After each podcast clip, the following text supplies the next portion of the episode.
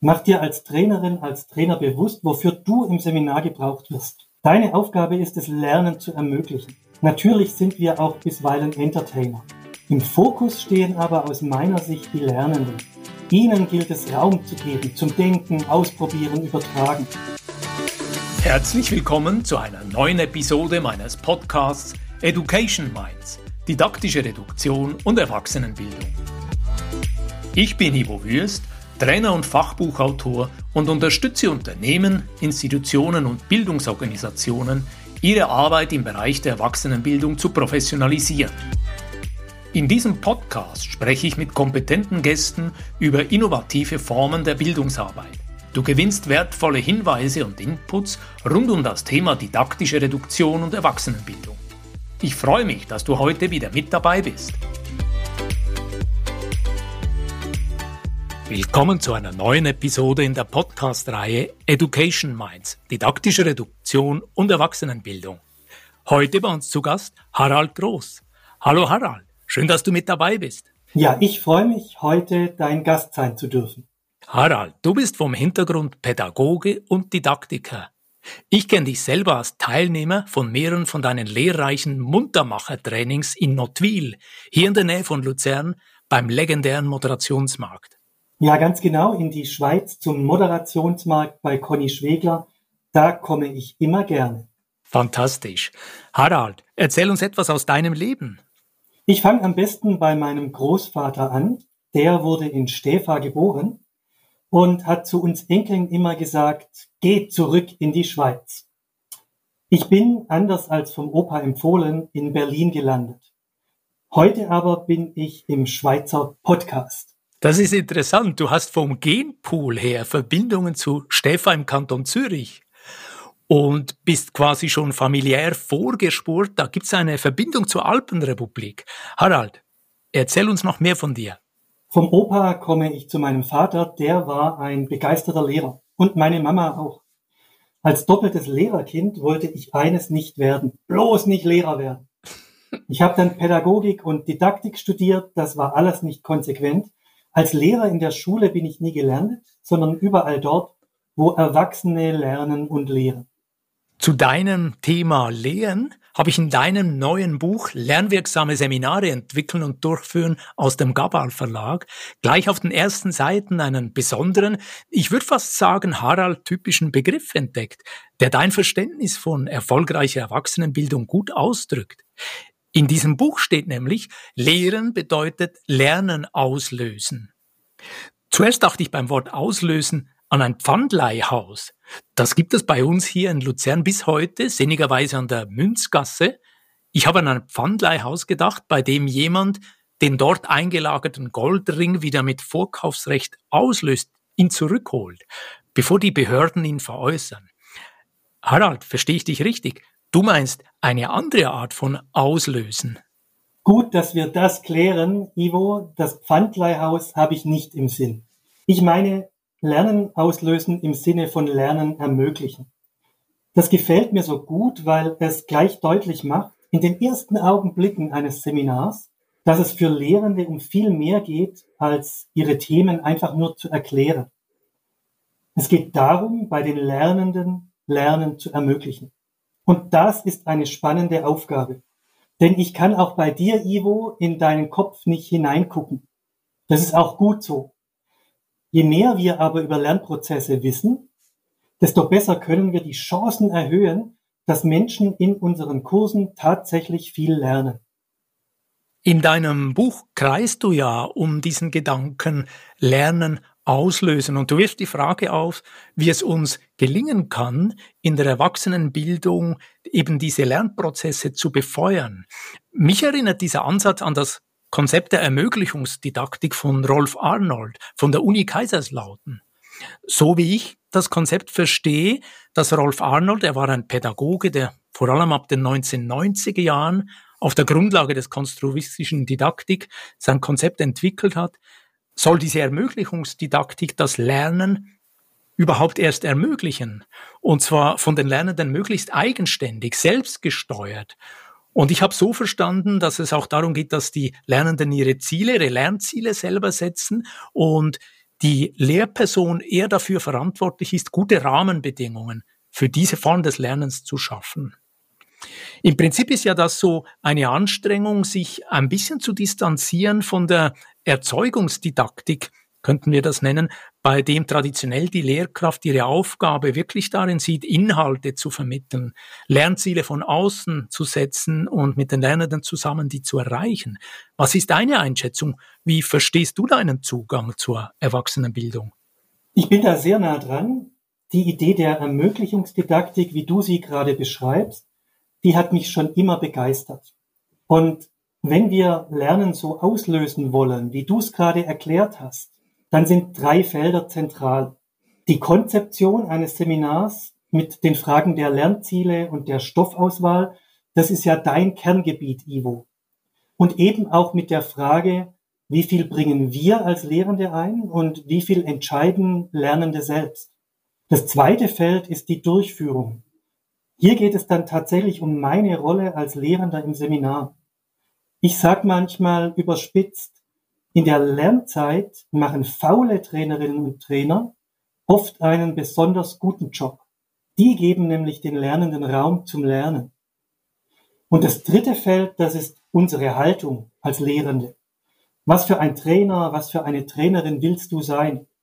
Das Buch begleitet dich dabei, den Ivo-Stil zu finden.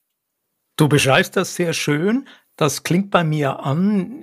Ich verstehe dich so, es geht im Prinzip um eine reflektierte Handlungsfähigkeit, um diese Haltung, die erfahrene Erwachsenenbilder aufbauen können. Und du willst sie mit deinem Buch dazu inspirieren, auch mal zu überlegen, eher ein bisschen Zurückhaltung an den Tag zu legen. Du hast diesen Dreischritt erwähnt, Konzeption, Durchführung und eben Haltung. Gestolpert bin ich aber ein bisschen über diese Beschreibung faule Trainerinnen und Trainer.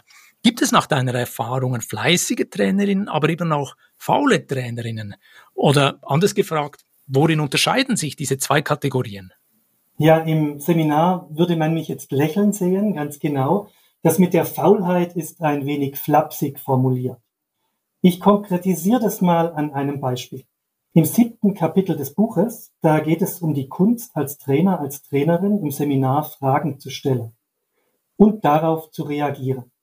Hier kommt die Didaktikerin Mary Badrow ins Spiel. Sie war Wartezeitenforscherin.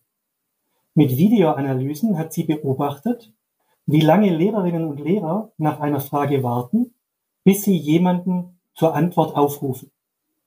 Durch ein Nicken oder indem sie einen Namen nennen, indem ich zum Beispiel sagen würde, ja, Ivo, ich habe da die Vermutung, sie hat viel zu wenig lange gewartet. Sie hat viel zu schnell nachgefragt und jemanden zur Antwort aufgefordert. Ganz genau, Mary Badrow hat beobachtet, dass die meisten Lehrerinnen und Lehrer nur eine Sekunde warten. Als ich das las, dachte ich, das ist ja technisch gar nicht möglich. Zurück im Seminarraum musste ich feststellen, oh je, oh je, auch ich nicke schnell und freue mich, wenn Teilnehmende flott reagieren. Viele Trainerinnen und Trainer genießen das schnelle Tempo. Man hat das Gefühl, voranzukommen. Vielleicht kennst du das auch, Ivo. Ja, ja, jetzt wo du das so beschreibst, das ist mir natürlich auch vertraut, weil ich von meiner Art her auch eher dynamisch unterwegs bin und tatsächlich gern habe, wenn die Teilnehmenden aktiv, schnell mitdenken und eigene Ideen und Erfahrungen einbringen. Und diese Aktivität, die du beschreibst, die ist auch gewünscht. Gleichzeitig habe ich von der Mary Badrow gelernt, nicht immer so fleißig zu reagieren, ruhiger zu werden und zu warten. Drei oder mehr Sekunden, das hat viele gute Effekte. Mehr Lernende im Raum können über die Frage nachdenken. Nicht nur die schnellen und die lauten, die Antworten werden durchdachter. Und auch ich als Kursleiter habe die Möglichkeit nachzudenken. Hier also geht es um drei, drei faule Sekunden. Drei Sekunden, in denen wir als Trainerinnen und Trainer pausieren und viele Lernende im Raum, ganz egal übrigens ob im Präsenz- oder im Live-Online-Seminar, Gelegenheiten haben zu denken und zu lernen. Das ist ein wertvoller Impuls, Harald. Mehr Ruhe, mehr Gelassenheit, mehr Nachdenkzeit für die Lernenden. Einfach grundsätzlich immer wieder mal Druck aus dem System nehmen. Das ist so eine Wohltat. Harald, du hast viele Jahre Trainingserfahrung in Deutschland, in der Schweiz und in Österreich. Gibt es eine Methode, eine Übung, die viel zu wenig zum Einsatz kommt, aber mit minimalem Aufwand maximal gut ankommt?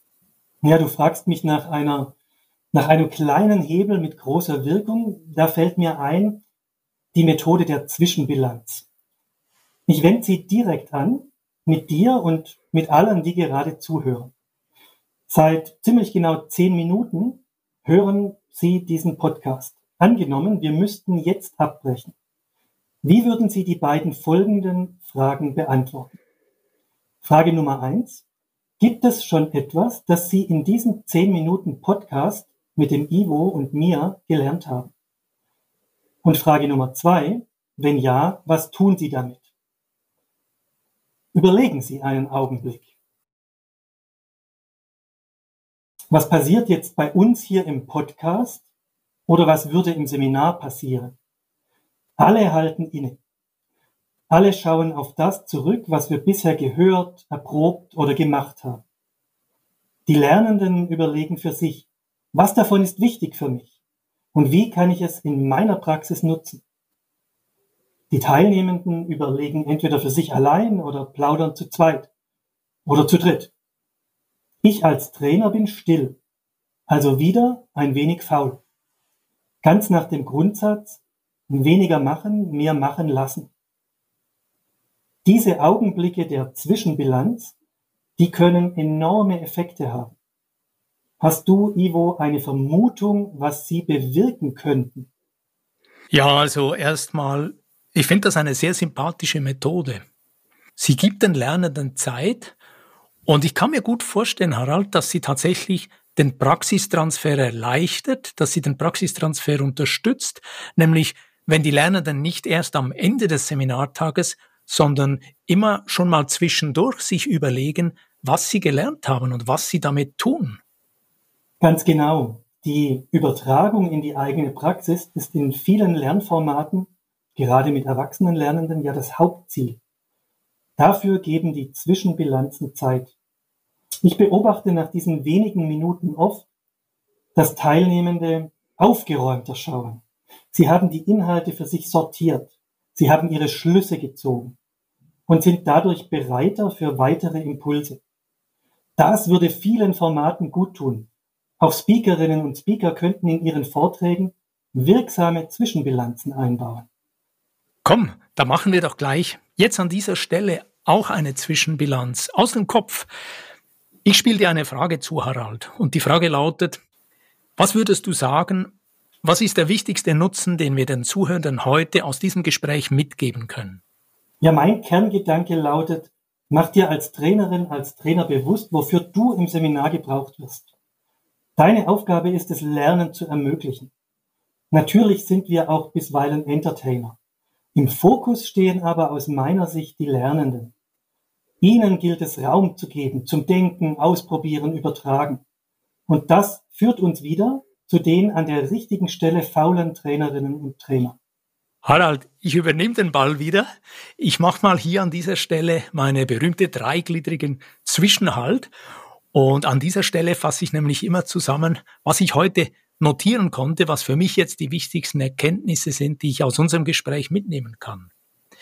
Punkt eins: Ich nehme mit, faul sein und bewusst wenige Sekunden warten, damit die Lernenden nachdenken können, das unterstützt den Lernprozess. Zweitens haben wir aufgeschrieben, solche Zwischenbilanzen geben den Lernenden Zeit zum Nachdenken und Vertiefen. Und schließlich als dritten Punkt habe ich notiert, der Grundsatz für erfolgreiches Training als Trainerin oder Trainer könnte lauten, weniger machen und mehr machen lassen. Harald, habe ich das Wichtigste verstanden? Gibt es Ergänzungen von dir? Ich würde sagen, that's it. Ja, toll zusammengefasst. Vielen Dank. Harald, wo findet man Informationen zu deinen Angeboten? Wo kann man sich mit dir verbinden? Der schnellste Weg, der geht zu mir über die Website www.orbium.de, über den Begriff Munterrichtsmethoden oder über LinkedIn. Oder natürlich über das neue Buch im Gabal Verlag, Da ist gerade letzte Woche die zweite Auftra Auflage erschienen. Harald, wir werden unten in den Show Notes deine Webseite, deine LinkedIn-Adresse und auch die Verbindung zur Verlagsseite beim Gabal zu deinem neuen Buch abbilden. So können die Leute mit einem Klick gleich mit dir in Kontakt treten. Ich bedanke mich ganz herzlich für dieses Muntermacher-Gespräch und von der Schweiz aus alles Gute Richtung Berlin. Vielen Dank und bis zum nächsten Mal. Es war mir ein Vergnügen.